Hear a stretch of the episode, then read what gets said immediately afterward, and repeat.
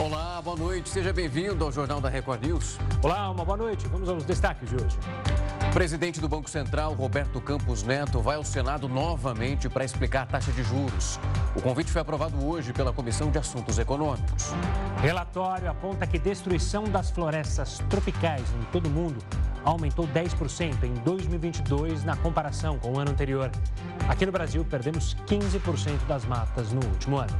Hackers que tentaram invadir sites governamentais foram presos hoje no Distrito Federal.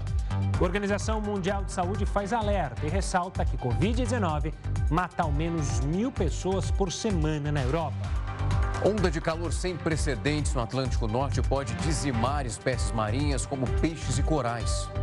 E ainda, presidente colombiano Gustavo Petro entrega 86 medalhas para equipes de resgate indígenas e militares que trabalharam para encontrar as quatro crianças desaparecidas na Amazônia.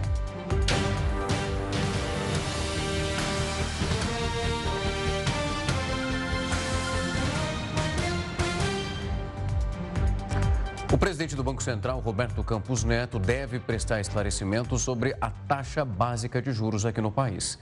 Esse convite foi aprovado pela Comissão de Assuntos Econômicos no Senado. Pedido de audiência foi proposto pelo líder do governo no Congresso, o senador Randolph Rodrigues. Inicialmente, o objetivo era convocar Campos Neto. Entretanto, após acordo na comissão, a convocação foi transformada em convite. Desta forma, a presença do chefe do Banco Central não é obrigatória. Na semana passada, o Comitê de Política Monetária, mais conhecido como Copom, decidiu manter a taxa básica de juros em 13,75% ao ano, pela sétima vez seguida. Para governistas, há condições econômicas para a redução dos juros básicos. Eles afirmam que a taxa, em patamar elevado, tem sido um entrave ao desenvolvimento do país. Essa é a segunda vez que Campos Neto é convidado a ir à Comissão de Assuntos Econômicos do Senado para falar sobre o assunto. Em abril, ele defendeu a autonomia da instituição monetária, falou sobre regime de metas, comentou o índice de inflação no mundo e no Brasil, taxas de juros e política fiscal. E o presidente Lula anunciou o plano safra empresarial em mais de 360 bilhões de reais. O valor é 27% maior do que o do último ano. O programa de financiamento da agricultura e da pecuária empresarial no Brasil foi anunciado pelo presidente Lula nesta terça-feira.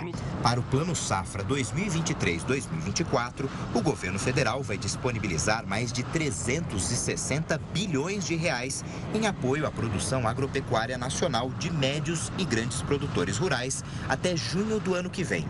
Esse montante é 27% maior do que o financiamento anterior, que foi de 287 bilhões de reais. Durante o lançamento do programa, o presidente Lula disse que o plano foi construído em sintonia com o que pensa o agronegócio. Se enganam aqueles que pensam que o governo pensa ideologicamente quando vai tratar de um plano safra. Se enganam aqueles que pensam que o governo vai fazer mais ou fazer menos porque tem problemas ou não problemas com o agronegócio brasileiro. A cabeça de um governo responsável não age assim.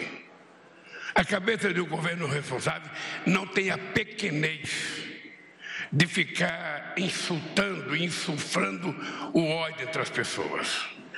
Esse país só vai dar certo se todo mundo ganhar. Do total disponibilizado para a agricultura empresarial, 272 bilhões de reais vão ser destinados para o custeio e a comercialização. Já 92 bilhões vão ser utilizados em investimentos. As taxas de juros para custeio e comercialização serão de 8% para produtores enquadrados no Programa Nacional de Apoio ao Médio Produtor Rural, o PRONAMP. Para os demais produtores, a taxa será de 12%. Já para os investimentos, os juros variam de 7% a 12,5% ao ano. O programa ainda tem como objetivo fortalecer os sistemas de produção sustentável, produtores rurais com o cadastro ambiental rural analisado e os que adotam práticas agropecuárias consideradas sustentáveis terão direito a uma redução de 0,5 ponto percentual na taxa de juros. Se o produtor preencher os dois requisitos, ele poderá ter redução de até um ponto percentual na taxa de custeio. A CPMI do dia 8 de janeiro recebeu hoje o coronel do Exército Jean Lawande Júnior. O repórter Alessandro Saturno está em Brasília e tem um panorama de como foi esse depoimento. Saturno, uma ótima noite para você.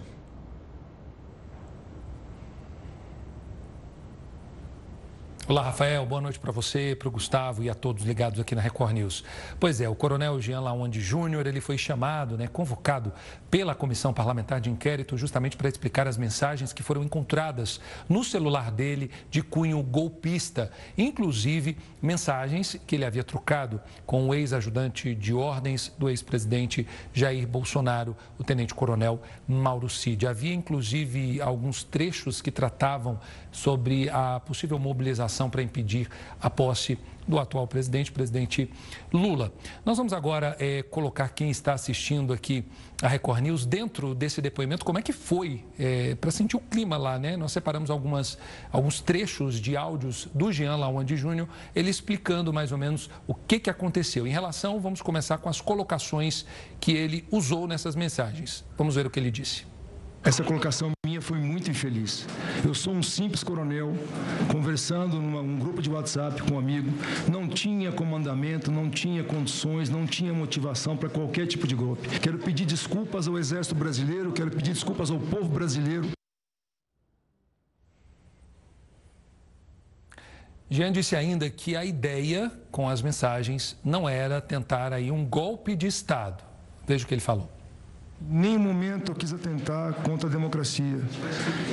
Não, não, não em nenhum momento eu escrevi golpe. O que eu quis dizer foi a ordem para que o presidente da República apaziguasse o país.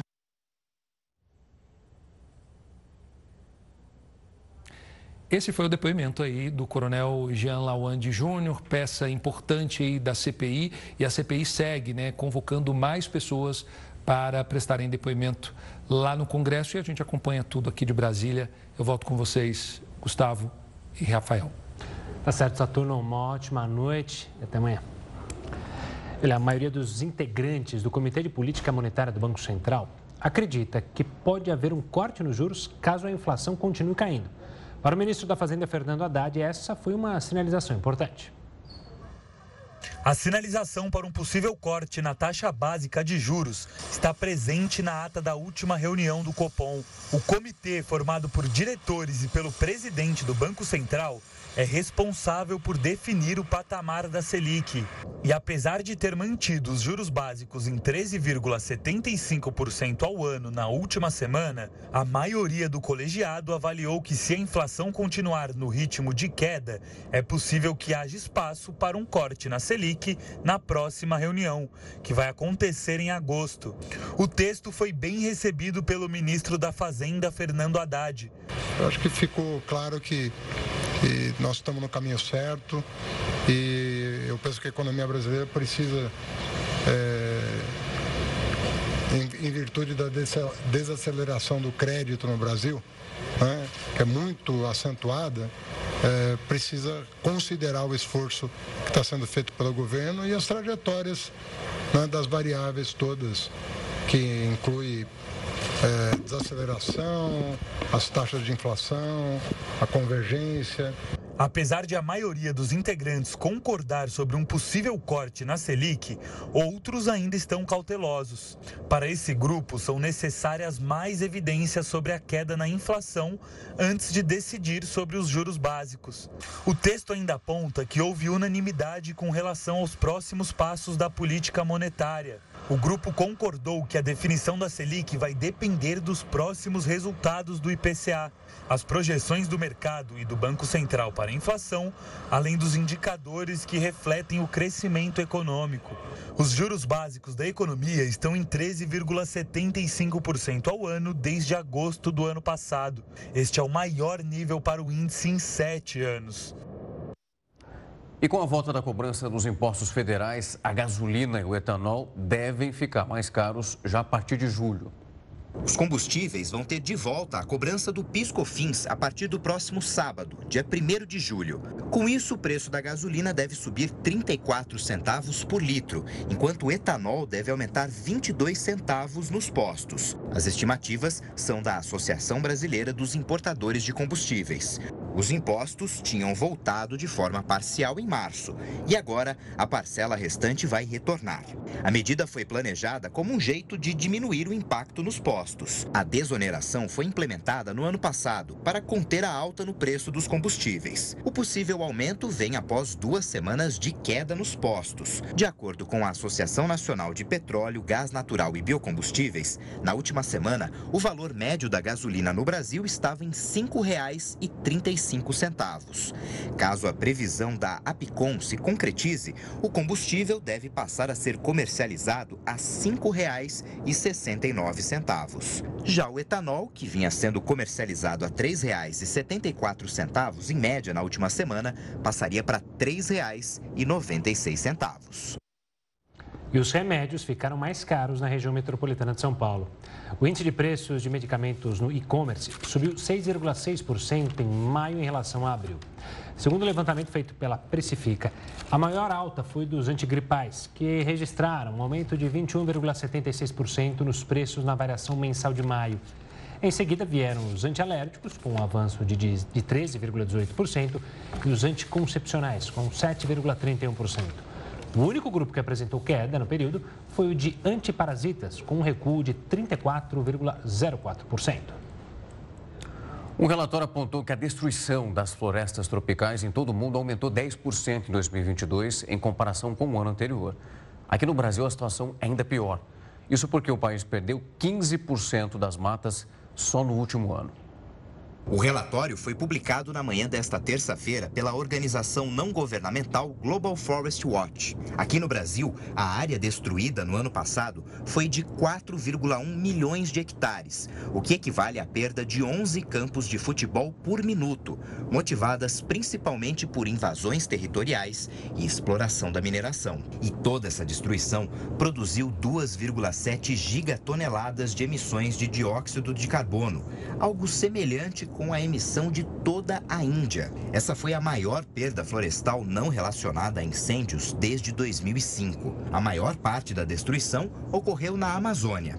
Ainda segundo o estudo, o Brasil tem cerca de 30% de toda a cobertura florestal do planeta. No entanto, a destruição ocorrida no país responde por mais de 40% do desmatamento registrado em todo o mundo. Além do Brasil, a República Democrática do Congo, segundo país com mais florestas no mundo, a Bolívia e Gana também tiveram perdas relevantes de área florestal. Um dos poucos dados do relatório que mostram alguma melhora está na perda de florestas por incêndios. A destruição pelo fogo vinha aumentando desde o ano de 2000 no mundo, mas caiu 28% em 2022.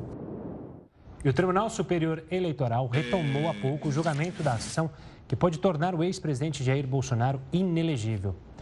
A gente vai até lá, ao vivo, a Brasília, porque a repórter Nathalie Machado está lá e atualiza a gente sobre a sessão. Uma boa noite, Nathalie.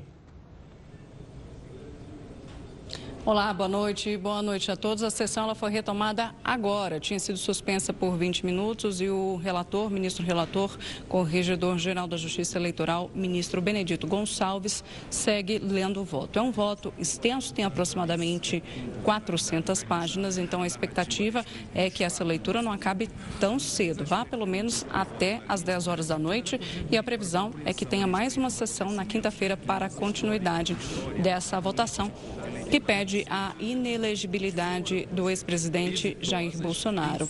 Essa, esse pedido veio depois de uma reunião que o presidente Jair Bolsonaro teve com embaixadores em julho do ano passado no Palácio da Alvorada e ele teria dito frases que teriam ofendido a justiça eleitoral. É questionada a validade dessa justiça eleitoral. Então, em cima disso, desse contexto, existe esse processo. Bom, passada essa etapa de leitura do relator, do voto do relator, vem a próxima fase, que é a votação dos outros seis ministros.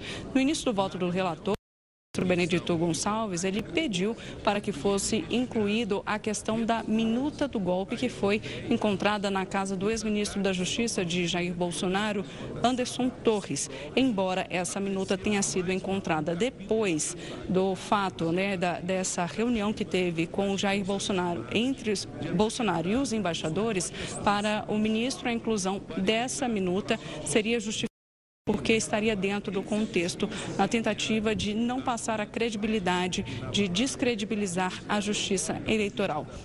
É uma sessão que ainda não tem hora para acabar, pode ir noite adentro, mas a expectativa é que essa leitura de voto vá pelo menos até às 10 horas da noite. E vale ressaltar também que não é deixada de lado a possibilidade de um dos ministros também pedir vista, que é o período de mais tempo, pelo menos mais 30 dias para poder analisar caso haja um fato novo que possa entrar no contexto desse processo. Então, uh, se for solicitado esse pedido de vista, é, esse período de 30 dias, como eu tinha dito, podem ficar mais 30 dias também. Esse período pode ser renovado por mais 30 dias e também vale ressaltar que tem um período eleitoral. Então, juntando aí, são quase três meses que teria de pausa. Mas não tem como a gente afirmar isso, tem que esperar mesmo a votação, a leitura desse voto do relator e também dos outros seis ministros para saber qual que é o destino, para onde que vai seguir esse pedido de inelegibilidade do ex-presidente presidente Jair Bolsonaro.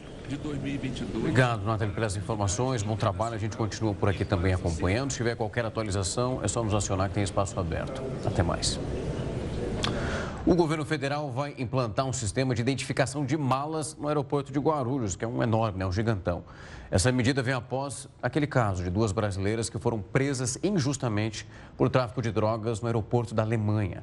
A bagagem delas foi trocada. Assunto para ele, Heródoto Barbeiro, Heródoto, uma ótima noite para você. Como que vai funcionar esse esquema que vai ser ali implementado em Guarulhos, como eu falei, um aeroporto imenso que recebe tantos passageiros ali todos os dias? O Rafa, não vamos confundir as malas com os malas. Ah, isso é. Porque tem cada um mala no aeroporto que não é brincadeira. não, não, só no aeroporto, né? Agora, você lembrou bem o caso da, das brasileiras, duas mulheres que foram passear na Alemanha, desembarcaram em Frankfurt e foram presos para a Alemanha porque as malas estavam com a quantidade imensa de cocaína. E a polícia alemã simplesmente não quis saber, mandou para o Xilindó e elas ficaram presas mais de 30 dias, até que o governo brasileiro teve que intervir para dizer: olha, realmente as malas foram trocadas no aeroporto de Guarulhos. Agora pergunte-se o seguinte: mas então não havia nenhuma fiscalização? Havia. As malas, quando você faz uma viagem internacional, não nacional, não, elas geralmente passam por um, por um raio-x. Tudo bem. Agora, se há convivência do pessoal das malas, com raio-x ou sem raio-x, as malas acabaram sendo trocadas. E nem aqueles cachorrinhos que são colocados lá, os cachorros para ficar cheirando mala, para ver se tem alguma coisa dentro, não resolve. Então, o que, é que o governo federal é, estabelece e vai implantar só em Guarulhos, por enquanto? Bom, mas, afinal, é o aeroporto de maior, maior uh, movimento do Brasil e a maior parte dos voos internacionais parte de Guarulhos. Então, a partir do seguinte, são várias coisas. Além do raio-x, Vai haver também uma fotografia da mala. A mala vai ser fotografada. Muito bem. É, com isso, durante o voo, a pessoa vai receber no WhatsApp do seu celular no voo, porque tem Wi-Fi no avião, a foto da sua mala, para quando eles desembarcar no destino final, ele, ele tá direitinho para ver se a foto da mala dele é aquela que ele está levando, para não haver aquela confusão que aconteceu com as, com as duas brasileiras da Alemanha. É um passo realmente importante porque outras medidas também vão ser tomadas. Por exemplo, vai haver uma forma de medir a quantidade de líquido que o cidadão leva na mala.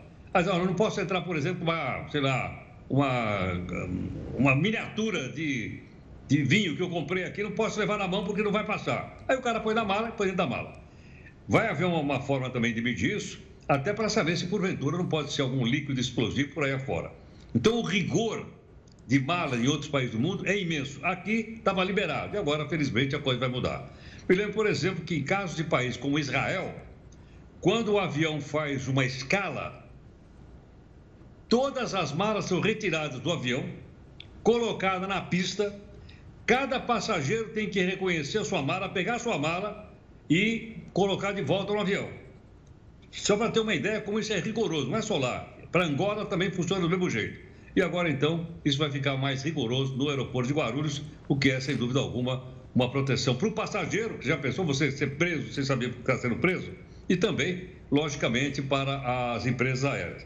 Detalhe: numa parte desses compartimentos, os funcionários não vão poder usar o celular, porque a Polícia Federal suspeita que eles se falavam pelos celulares para poder trocar a, a, mala de um passageiro que vai para um determinado lugar e para outro. Não vai poder usar e com isso, então, a segurança vai ficar melhor. Portanto, vocês vão poder viajar em segurança para a Europa. É, e, e acho que claramente que junto com essas medidas para o passageiro, há que ter também um controle maior justamente dos funcionários e dos profissionais que trabalham dentro é, do aeroporto para evitar justamente isso que aconteceu. Mas conta uma curiosidade aqui da minha parte, que quando eu estou com a mala e vem um cachorrinho, me dá um frio na espinha, por mais que eu saiba que não vai ter nada. Mas ele vem, eu falo, vai que esse cachorro encana com a minha mala, não gosta da cor, não gosta do cheiro. Eu falo, oh meu Deus, para explicar que não, ele que não gostou, dá uma, um aperto aqui no coração. É, e também tem aquela outra, né? Você vai lá naquele, naquele, naquele cinturão para tirar a sua mala, tem muitas malas que são iguais. Ah, isso é. Eu já peguei errado, eu, mas devolvi eu, rapidinho. Vez, vou contar rapidamente. Eu uma vez desembarquei em Berda, na Suíça, para um, um workshop. Peguei uma mala e fui me andando para o trem com a mala. Quando eu cheguei no trem, a mala não era minha. Olha lá. Devolveu? Eu tive que voltar correndo lá para trocar a mala, porque eu estava levando uma mala de um cara que era de Singapura. Sei lá o que ele botou naquela mala, pô. Não, imagina o pé da vida que ele ficou com você, né? Porque ele ficou procurando a mala dele e falou: Ei, estragaram a minha mala. Aí vem, Heródoto Barbeiro. Meu senhor, tá aqui sua mala. Peguei sem querer. Mas eu indo lá pro Xilindró sem saber por quê, pô. Ei, bola fora, Heródoto. Ainda bem que não deu problema nenhum.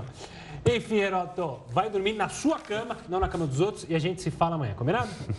Até mais. Obrigado, gente. Até mais. O cadastro para blocos de rua do Carnaval do ano que vem no Rio de Janeiro já está aberto. O repórter Marcos Marinho está na capital fluminense e traz todos os detalhes. Boa noite, Marcos. Oi, Gustavo. Oi, Rafael. Boa noite para vocês e para todos que nos acompanham aqui no Jornal da Record News. Esse cadastramento vai até o dia 1 de agosto no site da Rio Tour, que é a empresa de turismo da Prefeitura do Rio de Janeiro. Aliás, anota aí o endereço, é riotour.rio. Esse é o site para quem quiser se cadastrar, riotour.rio todo o processo será online. E, segundo a Prefeitura, esse processo do cadastro pela internet é importante porque é com base no número de inscritos e com toda essa movimentação que a Prefeitura vai calcular toda a estrutura que será necessária para a realização do carnaval. No carnaval desse ano, aliás, foram 456 blocos oficiais, os blocos legalizados pelo poder público que desfilaram nas ruas da capital fluminense. E durante todo todo esse processo seletivo, segundo a Prefeitura, os interessados vão ser informados por e-mail sobre o andamento desse cadastro, se foram aprovados ou não. Então, riotour.rio é o site da empresa de turismo da Prefeitura do Rio de Janeiro para que os interessados em colocar literalmente o bloco na rua possam se inscrever já para o carnaval do ano que vem. Rafael, Gustavo, volto com vocês. O Ministério da Saúde concluiu que das 510 milhões de vacinas contra a Covid-19 aplicadas aqui no Brasil, apenas 50 mortes tiveram uma relação direta com os imunizantes. Essas informações constam num boletim epidemiológico da pasta. Desse total, 50 confirmações foram 28 com a vacina AstraZeneca, 17 com a vacina do Butantan, 4 com a vacina da Janssen e uma com a vacina da Pfizer. O estudo ressaltou que até o momento os dados indicam que essas vacinas apresentam um excelente perfil de benefício versus risco e geraram impacto extremamente positivo na saúde da população. Uma publicação, então, do Imperial College London estimou que a vacinação evitou no Brasil entre 700 mil e 880 mil mortes até o final de 2021. A Organização Mundial da Saúde alertou nesta terça-feira para a presença da Covid-19 na Europa. Segundo a entidade, mesmo não sendo mais uma emergência de saúde pública mundial, a doença ainda deixa cerca de mil mortes por semana no continente. O diretor regional da OMS acredita que este número seja ainda maior, já que o número de países que informam a quantidade de óbitos regularmente caiu. A OMS ainda reforçou a necessidade que 70% da população se vacine e que é preciso ficar atento com as consequências a longo prazo da Covid. O STF considerou constitucional a regra fixada pela reforma da Previdência que estabeleceu um novo cálculo da pensão por morte do INSS. Por oito votos a dois, o Supremo Tribunal Federal considerou constitucional a regra fixada em 2019 pela reforma da Previdência, que estabelece um novo cálculo da pensão por morte do segurado do INSS que falece antes da aposentadoria. Esse sistema estabelece que o viúvo tem direito a receber 50% da aposentadoria paga ao segurado que morreu ou do valor proporcional à aposentadoria por invalidez, além de mais 10% por dependente, até o limite de 100% para cinco ou mais dependentes. Uma viúva sem filhos, por exemplo, é considerada dependente do segurado e por isso recebe um valor mínimo de 60% sobre a aposentadoria do segurado que morreu. Bom, quem já recebe o benefício não precisa se preocupar. Não haverá mudança no benefício para quem já recebe. Essas mudanças, na verdade, elas começaram com a reforma da Previdência em 2019 e elas valerão a partir da reforma. Então, quem recebeu benefício antes da, da reforma da Previdência conta com aquela regra antiga, né? Quem começou a receber após a reforma da Previdência já conta com a regra nova e a decisão do Supremo não afeta em nada quem já recebe benefício. A pensão por morte é um benefício previdenciário pago mensalmente aos dependentes do falecido, fosse ele aposentado ou não na hora do óbito. Ou seja, ela funciona como uma substituição do valor que o falecido recebia a título de aposentadoria ou salário. Olha, essa regra ela foi questionada porque a regra anterior ela pagava 100% do benefício. Então, realmente foi uma, um decréscimo muito grande, né, um impacto muito grande no, na vida do, do dependente, da, do beneficiário. E a principal contestação é com relação ao valor mesmo, porque o valor pode muitas vezes não ser suficiente para a subsistência da pessoa. E olha, pela primeira vez, a Universidade de São Paulo entrou no top 100 de melhores instituições de ensino do mundo. Os resultados são da vigésima edição do QS World University Ranking. Na lista de 2024, divulgada nesta terça-feira, a USP ocupou o 85º lugar entre 1.499 universidades, ultrapassando a Universidade de Buenos Aires e tornando-se, portanto, a nova líder na América Latina. O salto de 30 posições em relação a 2023 é explicado pelo aumento na empregabilidade dos ex-alunos e pela melhora na reputação internacional da instituição. Já o Brasil perde uma posição no ranking mundial quando o assunto é competição e agora é o quinto pior país dessa lista. O Jornal da Record News volta já. Estamos de volta. A Agência Nacional de Energia Elétrica aprovou nesta terça-feira uma redução média de 2,24% para as tarifas da Anel Distribuição São Paulo, a antiga Eletropaulo. Segundo a empresa, os efeitos dos reajustes serão diferentes para cada classe de consumidores. Para os atendidos em alta tensão, como as indústrias, a redução média será de 6,10%. Para os conectados em baixa tensão, como as residências, a redução média será de 0,97%. O reajuste passa a vigorar a partir de 4 de julho. Segundo a maior distribuidora de energia elétrica no país, a ANEEL atende 7 milhões e meio de unidades consumidoras em 24 municípios da região metropolitana do estado, incluindo a capital. O Brasil perdeu uma posição no ranking mundial de competitividade e agora é o quinto pior país dessa lista. O levantamento foi feito pela instituição suíça de formação de executivos IMD. No Brasil, essa coleta de dados foi realizada pela Fundação Dom Cabral. E, de acordo com o estudo, o Brasil ocupa a posição de número 60 no ranking com 64 países.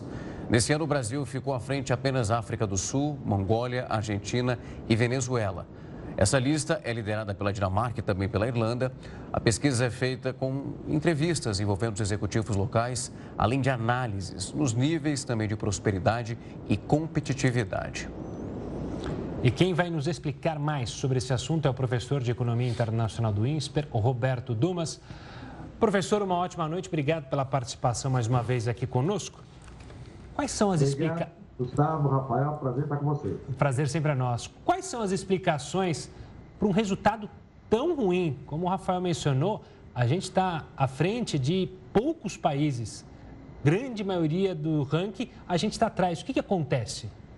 Veja, você, isso já é uma coisa que está acontecendo desde 2013, quando nós começamos a acompanhar. O Brasil para 51 lugar. Ou seja, nós estamos perdendo, perdemos praticamente 10 posições de 2013 até agora. Agora, se a gente pudesse pincelar exatamente naquilo que mais machuca a competitividade do Brasil, eu levantaria dois pontos que vêm levando nós a perdermos posição e mais posição. Primeiro, infraestrutura. Nós estamos investindo cada vez menos em infraestrutura. Na década de 90, nós investimos mais ou menos 2,5%, 2,7% do PIB em infraestrutura todo ano. A partir de 2020, ou melhor, a partir de 2018, 2019, 2020, até 2022, nós estamos investindo 1,7%. Ou seja, caímos 1%. E o que é pior, o estudo mostra, aliás, não só esse estudo, outros estudos mostram que a gente precisa investir 3% do PIB só para recuperar a depreciação acumulada, ou seja, para manter tudo como está e não piorar. E o outro quesito, que a gente também não é surpresa, é a educação. Ou seja, o último exame uh, que faz, que chama PISA da OCDE, que é o Programa de Avaliação de Estudantes, só para você ter uma ideia, uh, Gustavo, uh, de 77 países, estudantes de 15 anos do Brasil, nós pegamos em leitura de 77 países, 59 lugar. Em matemática, 72 lugar. Em ciências, 77 lugar. Por que, que a educação importa? Isso influencia na produtividade do trabalho e da eficiência corporativa. Então, isso leva a competitividade do Brasil, tanto do lado do capital quanto do lado do trabalhador, ser prejudicado e a gente cair. E não se trata de mais dinheiro, que esse é um ponto também crucial que a gente deve levar em consideração, que a gente já investe bastante em educação. Até levantei os dados aqui, se você me permite. Claro. Em termos do PIB, seria falacioso, porque muita gente falou, ah, a gente não pode falar investimento em educação em percentual do PIB. Mas se a gente falar em percentual do PIB, só para você ter uma ideia, nós investimos 5,3% do PIB. E os países em educação, e os países desenvolvidos da OCDE, Organização para a Cooperação e Desenvolvimento Econômico, eles investem 4,4% do PIB. Mas por que, que eu digo que isso é falacioso? Bem, é importante a gente ver quanto a gente investe por aluno, por estudante. A hora que a gente pega essa conta, você vê que o Brasil investe 3 mil, perdão, 15.364 dólares por estudante universitário, ao passo que os países desenvolvidos investem 14.072. Ou seja, nós investimos mais no estudante universitário do que no estudante do ensino básico. No ensino básico, nós investimos 3.873 dólares e os países mais ricos 10.200 dólares. Ou seja, é um erro de prioridade. Os países que se deram bem no avanço da competição, da competitividade, sempre investiram mais no ensino básico. Pelo amor de Deus, eu não estou dizendo que não deve investir em universidade, mas se você tem um budget, se você tem um orçamento, pelo menos as histórias dos países que deram certo, mostra que investir primeiro mais no ensino básico é meritório do que investir mais na universidade, porque eventualmente você pode até liberar o estudante. No final você acaba formando alunos que provavelmente não conseguem interpretar um texto. Então não é questão de dinheiro, é questão de má gestão da coisa pública. E também a gente pode dizer interesses enraizados.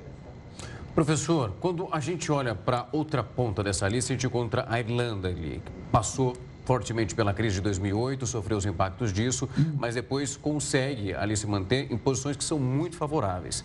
Pegando um gancho na sua resposta, nós temos ali feito exatamente o contrário do que eles estão fazendo e por isso os resultados são tão diferentes, claro que respeitando todas as diferenças e também as trajetórias econômicas de cada país?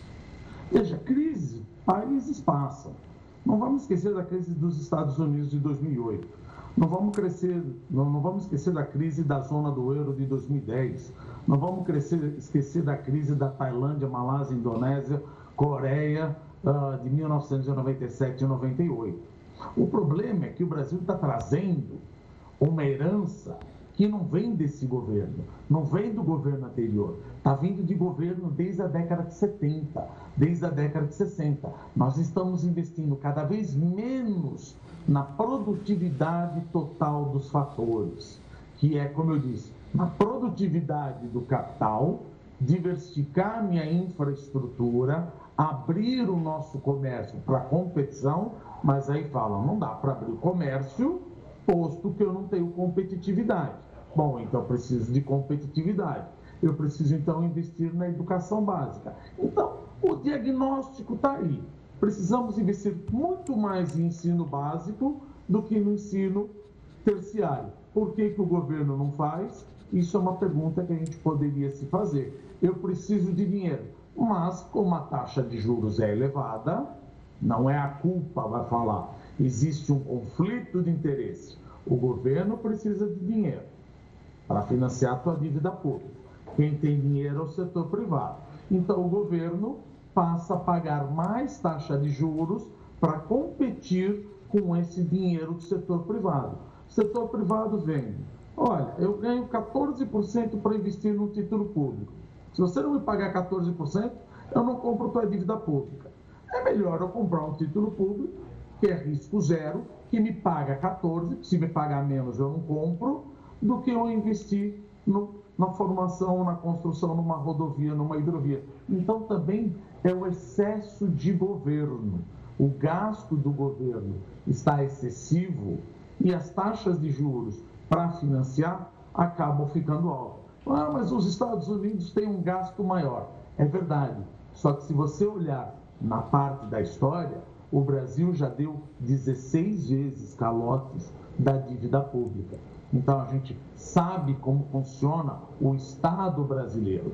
E essa herança de conhecimento dos calotes, lembra da, da época de Collor, etc., faz com que quem financia o governo peça mais retorno. Não quer dizer que vai quebrar, não quer dizer que vai dar calote. Quer dizer que o risco não é zero.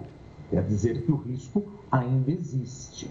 Porque o governo, esse ou outro passado, etc., aparentemente não está mostrando uma retidão de que vai cortar gastos e é, provavelmente a dívida pública deve continuar aumentando.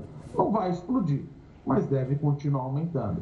Isso piora a competitividade, porque os investidores passam a pedir mais juros. E o culpado fica o Banco Central. Mas é óbvio que o Banco Central é que vai determinar a taxa de juros e o custo de capital também é um ponto que afeta por demais a competitividade das empresas brasileiras. Porque o banco, sabendo que existe o risco de inadimplência, cobra um spread bancário absurdo.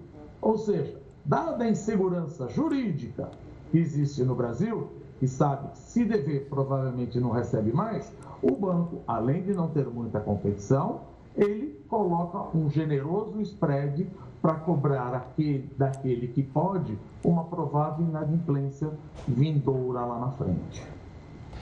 Cenário complexo, né, professor? Mas obrigado pela explicação para a gente entender justamente essa posição tão abaixo no ranking de competitividade brasileiro. Forte abraço, até uma próxima, professor. Obrigado, Gustavo. Rafael, um abraço a todos. Boa noite. A Volkswagen afirmou nesta terça-feira que vai parar a produção nas fábricas de São José dos Pinhais, São Bernardo do Campo e Taubaté. Isso por conta da estagnação do mercado automotivo. Esse anúncio ocorreu enquanto as medidas de incentivo ao carro popular adotadas pelo governo federal ainda não se refletem no número de licenciamentos de automóveis. E de acordo com os dados do Registro Nacional de Veículos Automotores, a média até segunda-feira é de 6.285 unidades vendidas por dia. O número indica uma diminuição de 20,4% na comparação com o mesmo período em maio. Olha, o governo russo anunciou que vai retirar tanques do grupo Wagner para reforçar a Guarda Nacional. A decisão aconteceu três dias após o fim do motim dos mercenários contra as Forças Armadas da Rússia. O anúncio do confisco acontece no mesmo dia em que o Ministério da Defesa divulgou que irá ficar com o equipamento mais pesado do grupo Wagner. O acordo da Rússia com esses mercenários já oferecia, em outras operações, armamentos sofisticados. Mas desde o conflito com a Ucrânia, a equipe chefiada por Yevgeny Prigozhin recebeu tanques e blindados antes privados ao Exército. Atualmente, a Guarda Nacional do país conta com 340 mil soldados. A unidade foi criada por Vladimir Putin em 2016 para lidar com questões de segurança interna e fronteiriças e não responde ao Ministério da Defesa. Foi a Guerra Nacional que montou o esquema de segurança contra a rebelião do grupo Wagner. Em evento do governo no Kremlin, Putin disse que o grupo parou uma guerra civil. Após o discurso, o presidente russo informou aos seus pares o apoio financeiro dado aos mercenários. O chefe do Estado russo garantiu que o grupo ganhou, para atividades de combate, um bilhão de dólares em um ano e que os contratos de alimentação tocados por Prigozhin dobravam esse valor. E uma onda de calor que atinge o Atlântico Norte pode acabar com várias espécies marinhas. A gente vai te contar os detalhes logo depois do intervalo. Estamos de volta para falar que o Google Maps anunciou o lançamento da função de visualização imersiva para mais de 20 pontos turísticos do Brasil. Essa ferramenta possibilita o usuário visualizar os locais em 3D e em 360 graus. A tecnologia utiliza a inteligência artificial para misturar imagens aéreas e registros da vista da rua. Sendo assim, os usuários conseguem assistir de maneira tridimensional os monumentos e os locais mais visitados pelos turistas. Segundo a empresa, essa função tem o objetivo de ajudar as pessoas a se familiarizarem com algum ponto antes de realizar a visita. O dispositivo também mostra informações sobre a previsão do clima, se a região está movimentada, se há lojas, restaurantes e shoppings nas proximidades e se o local está cheio, entre outras funções. Essa novidade no Google Maps é assunto para ele, nosso expert em tecnologia e também apresentador do programa Imponderável aqui na Record News, o especialista em estudos do futuro, Gil Giardelli. Gil, uma ótima noite, é um prazer sempre te receber aqui. Rafael, Gustavo, boa noite. Muitas novidades, né? Demais, a gente já deu ali um spoiler do que o pessoal vai encontrar por ali. Estou na dúvida se, de fato, a gente quando vai no Google Maps, principalmente os mais pelo menos a gente vai jogando uma rua ali, a gente vê uma certa desatualização. Eles vão tentando monitorar e trazer algumas imagens novas. O que a gente está falando está ali, saindo do forno. A gente vai conseguir ter acesso praticamente como o ponto turístico agora, nesse momento, porque é uma mega de uma novidade. Nós vamos poder saltar do MASP visitar quem está ali, ver as pessoas que estão ali navegando, andando realmente e saltar ali para o Cristo Redentor no Rio de Janeiro. Vão poder ir para Fortaleza, na sua principal é, monumento turístico. E, e você vai ter essa realidade imersiva com a inteligência artificial mas isso é um caminho que o Google anunciou hoje aqui na Convenção Brasil, mas mais do que isso, é, faz parte um dos empregos que foram preparados ali na China e também em Singapura são dos guias turísticos de realidade imersiva. Por exemplo, na China eles sabem que é, grande parte da sua população nunca vai poder visitar a nossa capital é, federal, né, Brasília, o seu desenho ali da década de 50, mas ele poderá visitar utilizando essa realidade imersiva. Então o Google está indo nesse conceito de colocar tudo com inteligência artificial, com realidade imersiva, que você vai poder até ver que o nosso MASP está precisando de uma pinturinha ali na sua icônica é, é, coluna vermelha. É, ah, pegando esse gancho aí, que você pode ver os defeitos, digamos assim, desses monumentos, também surge uma oportunidade para os países, obviamente está falando aqui do Brasil, mas de alavancar o turismo, ou seja, já que é imersivo, você pode ter, é, por exemplo, o Ministério do Turismo olhando com mais cuidado e tentando criar ferramentas mais imersivas ali em conjunto com o Google, para quem sabe trazer justamente mais pessoas para visitar, porque ver o Cristo, como a gente mostrou em 360, já é sensacional, mas estar lá pode ser ainda melhor.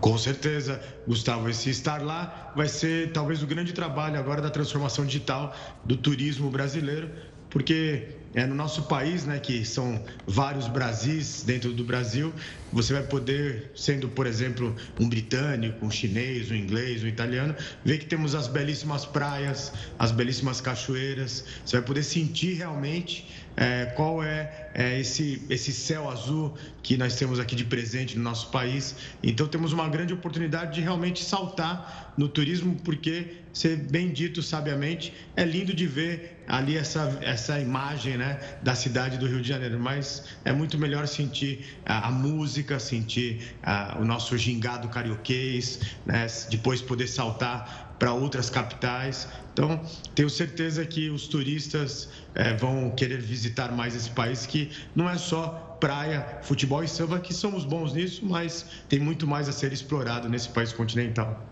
Gil, tem um outro ponto que eu achei incrível, que é o Indoor View que ele vai te dar a possibilidade de você se localizar, por exemplo, dentro do aeroporto, te mostrar qual o caminho para onde você consegue se direcionar sem se perder. Ainda mais quando a gente pega um grandão, a gente falou aqui hoje de Guarulhos, mas também principalmente no exterior.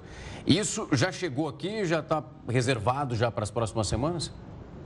Já está sendo testado no aeroporto de Guarulhos, né, nosso aeroporto principal internacional. O conceito vai ser assim: você até, por exemplo, digamos que você se atrasou para ir buscar alguém no voo das 22 horas, porque estava aqui conosco apresentando o jornal. Mas você vai poder entrar no vídeo e ver em tempo real aonde está a pessoa que você tinha que buscar, cumprimentá-la. É, e daqui a alguns anos, é, talvez até com um robô ali, vai dar para dar um abraço na pessoa. Então, o, o digital, né, que é o conceito do físico dentro do digital Nesse vídeo você vai poder ver em tempo real tudo o que está acontecendo na estação, é, inicialmente no nosso aeroporto internacional, e o próximo passo que eles já anunciaram serão nas principais estações do metrô.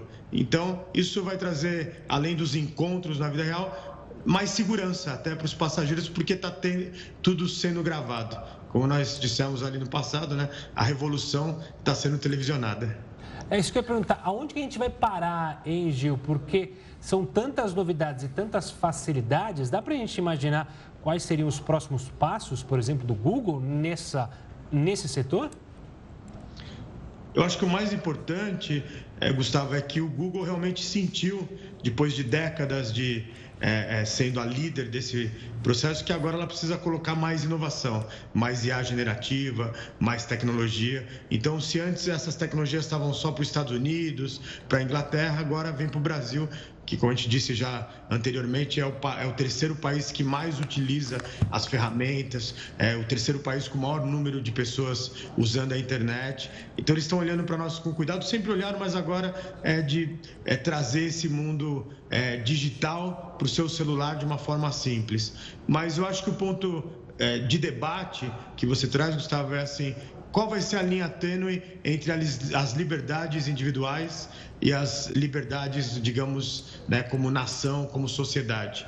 Será que todos querem que tudo seja gravado 24 horas e talvez você está passando naquele momento ali na estação, não está tão feliz e de repente milhões de pessoas estão assistindo o que está acontecendo ali na, é, na, na baldeação da Praça da Sé? É um debate filosófico e humanista.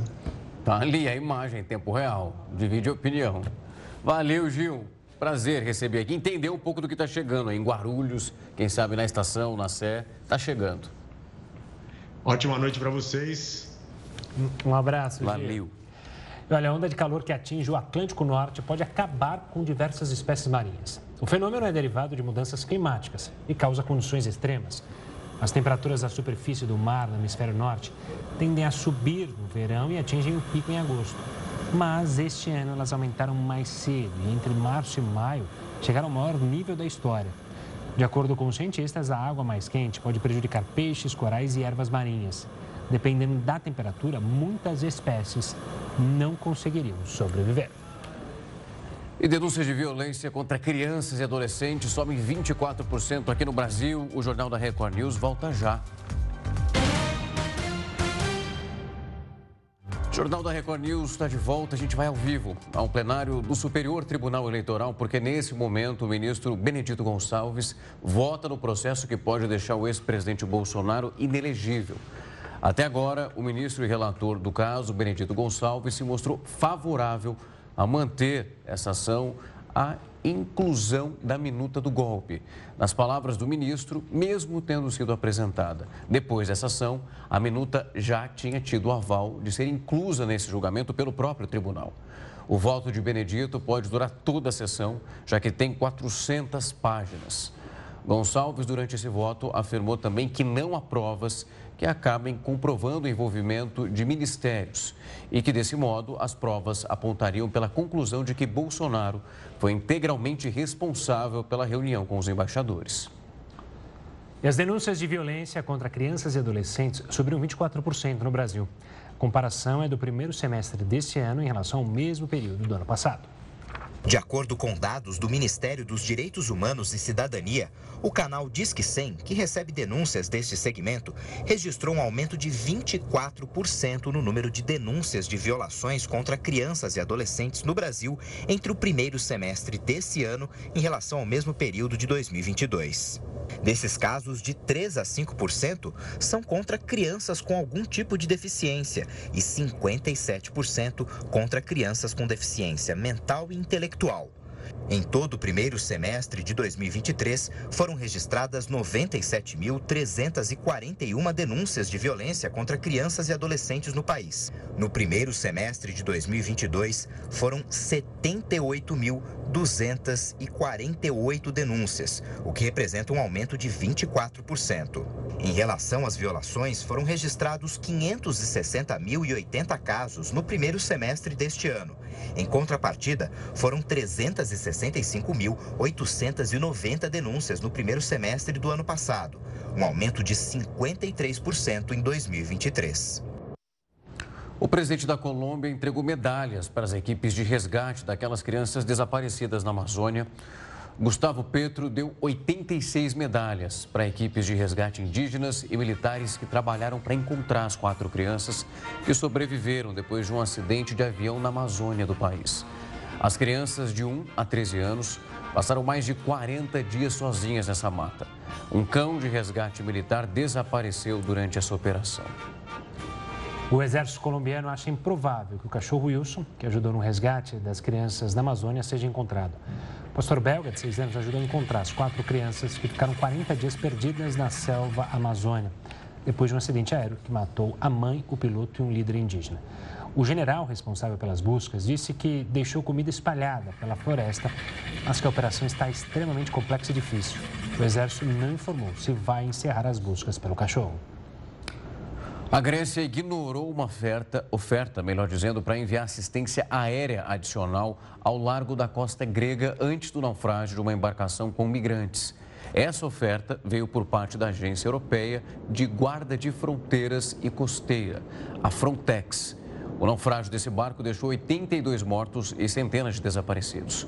O navio da Líbia afundou na costa da península de Peloponeso, na Grécia.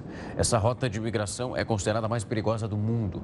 A Frontex se pronunciou sobre esse caso e afirmou que não obteve respostas. O Centro de Controle e Prevenção de Doenças americano confirmou cinco casos de malária nos Estados Unidos, da Flórida e Texas. Essa é a primeira vez em 20 anos que a doença é contraída localmente no país. Todos os casos foram diagnosticados em um período de dois meses. Segundo o Centro de Controle, a malária é considerada uma emergência médica e os pacientes devem ser avaliados com urgência. Os sintomas incluem febre, calafrios, dor de cabeça, dores musculares e também fadiga. Essa edição do Jornal da Record News vai ficando por aqui. Muito obrigado pela sua companhia. E uma ótima noite. Fique agora com o News das 10 com a Nivian Reis e a gente volta amanhã. Tchau, tchau.